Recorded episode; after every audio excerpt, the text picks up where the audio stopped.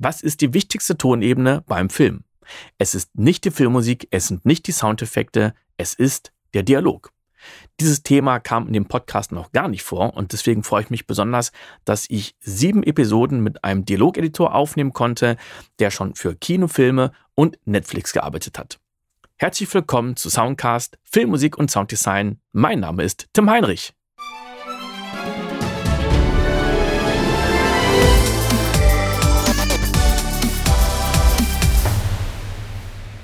Ich habe noch nie gehört, dass jemand gesagt hat, die Musik, die war mir zu leise, das Sounddesign war zu leise, umgekehrt aber schon, dass man gesagt hat, also der Dialog, den konnte ich kaum verstehen. Wenn ein Dialogeditor seinen Job richtig gut gemacht hat, dann ist es nicht zu hören. Dann klingt es so, als hätte man ein Mikrofon einfach hingehalten. Bei Musik ist klar, da hat sich jemand hingesetzt und komponiert, bei Sounddesign auch. Dieser Job ist also sehr, sehr wichtig und ich freue mich, dass ich jetzt einen Dialogeditor hier habe, der schon für Produktionen wie Matrix Resurrections oder Babylon Berlin gearbeitet hat. Herzlich willkommen, Marek Vorreiter. Danke für die Einladung.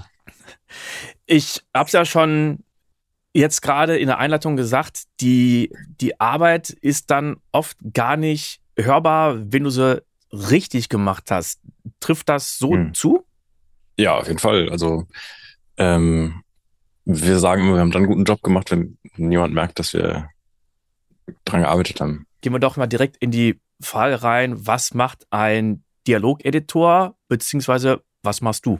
Ähm, also ich bekomme das Material aus dem Schneideraum, aus dem Bildschnitt, ähm, fertig geschnitten oder fast fertig geschnitten. Also wo dann die Takes und äh, unter dem entsprechenden Bild liegen, nicht immer die Original-Takes. Und meine Aufgabe ist es dann, das so zum Klingen zu bringen, als wäre es zum Beispiel, wenn eine Szene in einem Fluss spielt, dass es auch nach, nach einem Fluss klingt. Also Störgeräusche entfernen, die verschiedenen Mikros auswählen, und so grob zusammenleveln, dass es schon mal in sich als Szene funktioniert.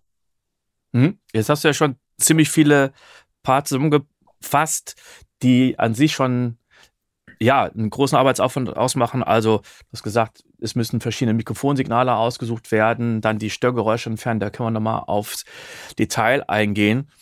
Jetzt hast du ja schon an fetten, großen Produktionen mitgearbeitet, die sicher schon viele gesehen haben. Hm. Und jetzt fragt sich vielleicht ein oder andere, okay, wie komme ich denn dahin, an solchen Produktionen mitzuarbeiten? Wie ist denn dein Weg, diese Karriere verlaufen? Ich glaube, wie bei den meisten, ähm, so über die Musik bin ich reingekommen. Also ich habe Musik und Medien studiert in Düsseldorf an der äh, Musikhochschule und äh, bin da zum ersten Mal so in den Kontakt mit Komposition für, für Medienkomposition, äh, zum Kontakt zur Medienkomposition gekommen. Und da gab es auch ein Sounddesign-Modul, was ich super interessant fand. Und ähm, ich habe das Glück, dass mein Onkel Supervising Sound Editor ist. Und der hat mich schon ganz früh ähm, mal mit in die Studios genommen in London. Und das fand ich mega interessant. Also das war auch einer der Gründe, warum ich mich überhaupt, warum ich überhaupt darauf gekommen bin, dass es sowas gibt als Job. Bin dann am Ende wieder zurück zum Film gekommen, halt wo, es bei diesen äh, Erfahrungen in den Studios damals angefangen hat. Und habe mich da irgendwie wohlgefühlt und bin dann da geblieben. Da kam so eins zum anderen. Was genau hat dein Onkel da gemacht? Der hat ja, glaube ich, auch verschiedene Positionen dann besetzt oder nacheinander durchlaufen, ne?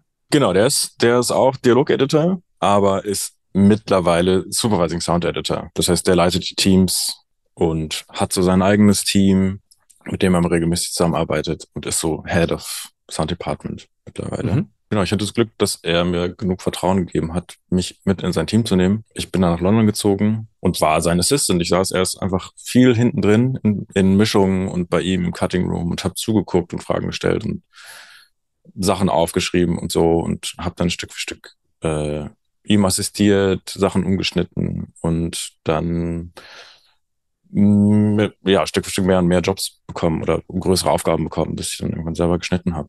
Ähm, mhm. War so dann irgendwann Teil seines Teams als Editor. Und dann hast du doch gesagt, so, ich möchte nach Deutschland wieder zurück oder halt dann nach Berlin. Genau. Genau, irgendwann gab es halt Brexit und Covid und ähm, Dann habe ich mich entschieden, noch zurück nach Deutschland zu kommen oder halt nach Berlin, weil es hier auch eine super große, super interessante Filmbranche gibt oder eine, eine Community, die ich super interessant finde. Und genau, hab's mhm. dann hier weitergemacht. Weil es auch super, also in der, während Covid und Lockdown und so, wir arbeiten eh meistens alle von zu Hause. Das heißt, es war jetzt Homeoffice und so war nichts Neues. Aber so die, die Idee, dass es egal ist, ob man jetzt in London oder Berlin sitzt und Daten hinterher schicken kann, wurde da mi mir zumindest irgendwie noch mal ein bisschen klarer, dass, es, dass ich auch in Berlin sitzen kann und für Londoner Projekte arbeiten kann. Und hier ist mhm. noch näher an Family and Friends und so weiter. Das ist natürlich dann doch ja doch ein Vorteil, dass ja. man da sagt, ich, ich habe die, die Family hier und wenn man dann doch eine deutsche Stadt hat, in der auch eine große Filmindustrie ist, haben wir ja in Berlin.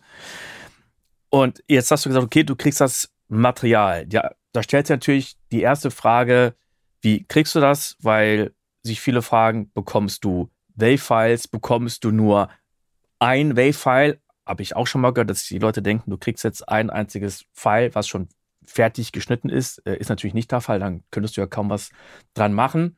Ja.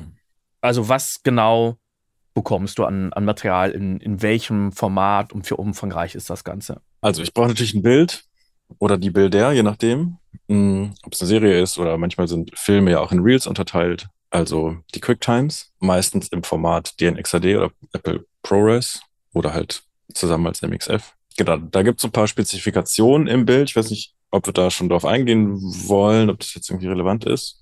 Äh, können wir gerne machen. Also MXF können wir auch machen, weil das auch nicht so vielen Leuten geläufig ist, denke ich.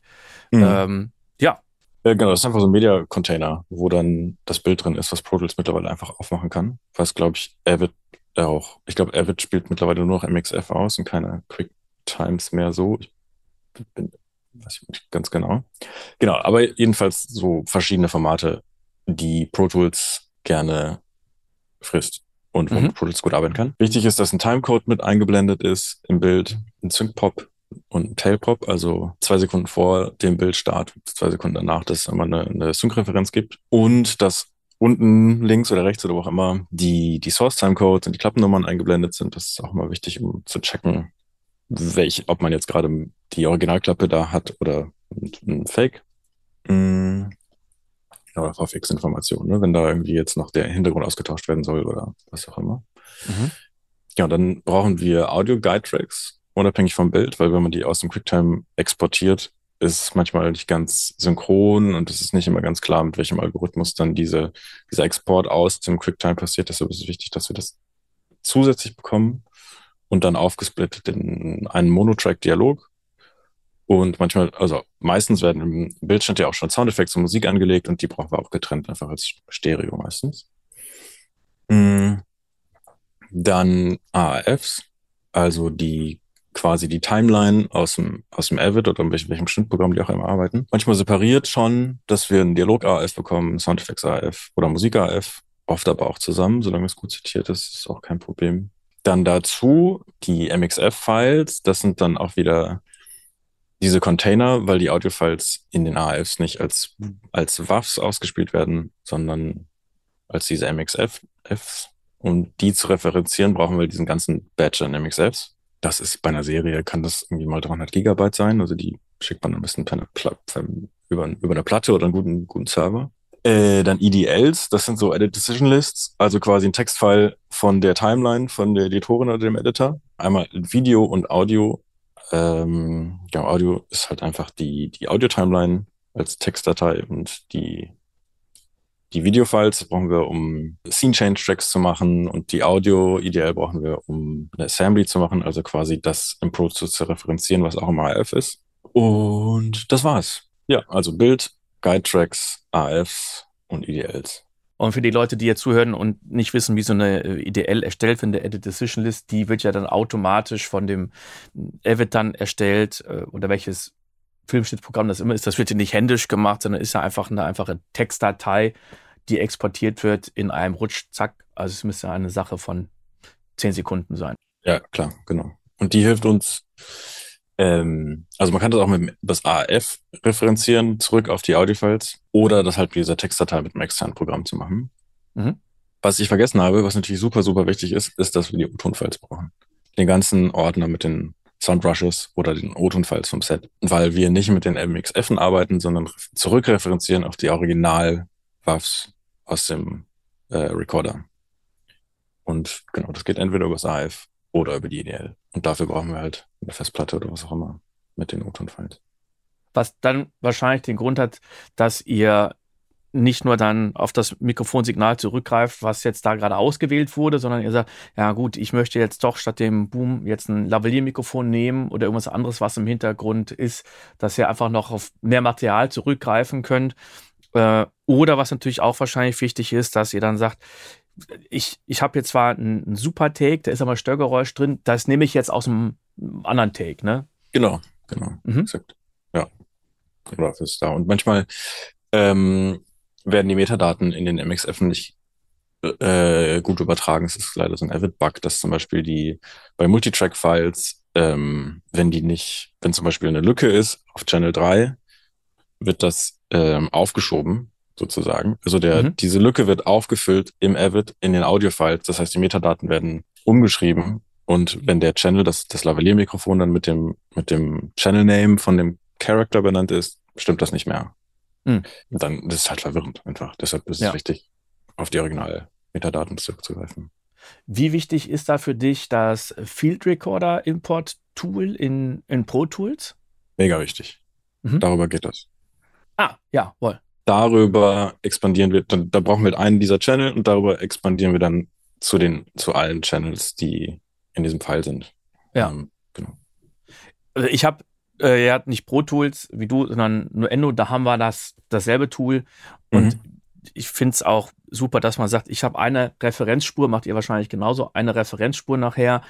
Und dann lasse ich die ganzen Kanäle dann raussuchen über den meistens Szenennamen. Ähm, mhm. Und dann kriege ich automatisch die ganzen Spuren, die auch meistens in der richtigen Reihenfolge sind. Ja. Nach welchen Kriterien suchst du das dann bei dir aus? Weil in meinem Workflow, der ähm, eine Möglichkeit nur ist von vielen. Mhm. Ich ziehe mir am Anfang einmal alle Rushes in die Cliplist bei Pro Tools und also alle Rushes, die in der EDL referenziert sind. Mhm. Ähm, von daher sind schon alle kompletten Audio-Files ähm, mit allen Lags in meiner Session und dann referenziere ich nur nach Namen, weil ich ja die kompletten Files schon in meiner Session habe wenn man dann, man kann ja auch auf diesen Soundrushes-Ordner zugreifen, dann geht's per Scene-Tag und Name. Also ja. verschiedene, aber in meinem Workflow halt nur nach Name. Vielleicht können wir es ja nochmal zeigen, weil das schon, schon sehr äh, in die Tiefe geht. Mhm. Was, ich, was ich super finde. Jetzt wissen wir auch schon, du arbeitest mit Pro Tools. Ja. Es gibt jetzt ja auch nicht so viele DAWs, in denen gearbeitet wird in dem Bereich. Also ich glaube, alles andere jetzt wie, ich sag mal, Reaper wird vielleicht ab und zu für Sounddesign verwendet, gerade für den Game-Bereich, äh, ja. Logic auch. Wir haben zum Großteil eben Pro Tools verbreitet, mhm. nur Endo auch ein bisschen. Ähm, aber es hat natürlich auch den Vorteil, weil ja ganz viel mit Avid gearbeitet wird. Und ich glaube, dann ist der Austausch einfach nochmal ein bisschen flüssiger zwischen äh, Avid und Pro Tools. Ja, voll. Genau. Ja. Und auch intern in den, intern in den Teams und alle mit Pro Tools arbeiten ähm, und die ganzen Mischungen auch mit Pro Tools arbeiten, können wir uns halt einfach die Sessions oder Teile des Sessions hin und her schicken und so. Das war die erste von sieben Folgen. In der zweiten Folge geht es um die Vorbereitung und Split Guides. Bis zum nächsten Mal. Ciao.